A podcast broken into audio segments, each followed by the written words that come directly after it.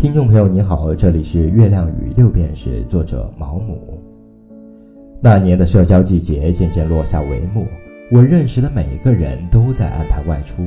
斯特里克兰太太准备和她的家人去洛克福海岸，让她的孩子亲近大海，让她的丈夫去打高尔夫球，约好秋天再聚。但在离开市区的前夕，我从陆军和海军百货公司走出来，碰到他带着他的儿子和女儿。原来他和我一样，也是在离开伦敦前来这里购买需要的东西。我们两个人都是又热又累。我提议大家都到公园里去吃冰块。我想斯特里克兰太太肯定很高兴让我见识她的子女，因为她不假思索地接受了我的邀请。两个孩子比照片上更加可爱，她确实有理由为他们感到自豪。由于我年纪也不大，所以他们并没有很害羞。而是快乐地谈论了很多事情。他们是异常乖巧、健康、朝气的孩子。我们在树荫下度过了美好的时光。一个小时后，他们挤上马车回家了。我也不紧不慢地向俱乐部走去。也许是因为有点寂寞吧。想起刚才有幸窥见那种幸福的家庭生活，我居然感到很羡慕。他们说着外人听不懂的私家笑话，笑得前俯后仰。如果以口齿伶俐作为判断智力的重要标准，那么查尔斯·斯特里克兰也许是愚笨的。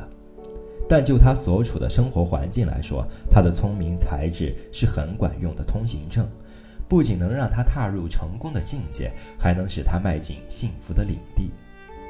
斯特里克兰太太是个风韵犹存的女人，并且很爱他。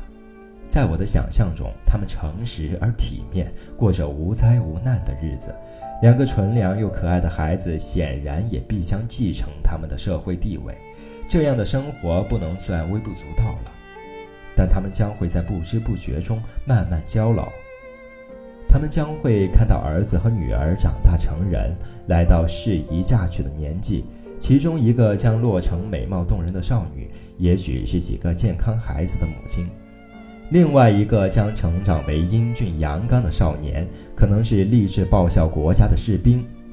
接着，他们将体面的退休，过着衣食无忧的生活，备受子孙后代的崇敬。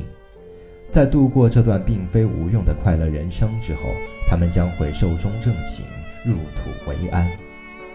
这肯定是人世间无数对夫妻的故事。这种生活模式有一种简单之美。它让你想起平静的涓涓细流，蜿蜒流淌过翠绿的牧场和宜人的树荫，最终涌入浩瀚的海洋。但大海是如此平静，如此沉默，如此漠然，乃至你突然感到莫名的焦躁。或许是我的想法比较奇怪吧，反正早在那个时候，我就强烈的感觉到，绝大多数人共有这种生活是不完美的。我承认这种生活有其社会价值，我明白循规蹈矩未必不是幸福，但血气方刚的我想踏上更加狂野不羁的旅途。我认为我应该提防这些安逸的欢乐，我心里渴望过上更危险的生活。我随时愿意奔赴陡峭险峻的山岭和暗流涌动的海滩，只要我能拥有改变，改变和意料之外的事物带来的刺激。听众朋友，你好，这里是月亮与六便士，作者毛姆。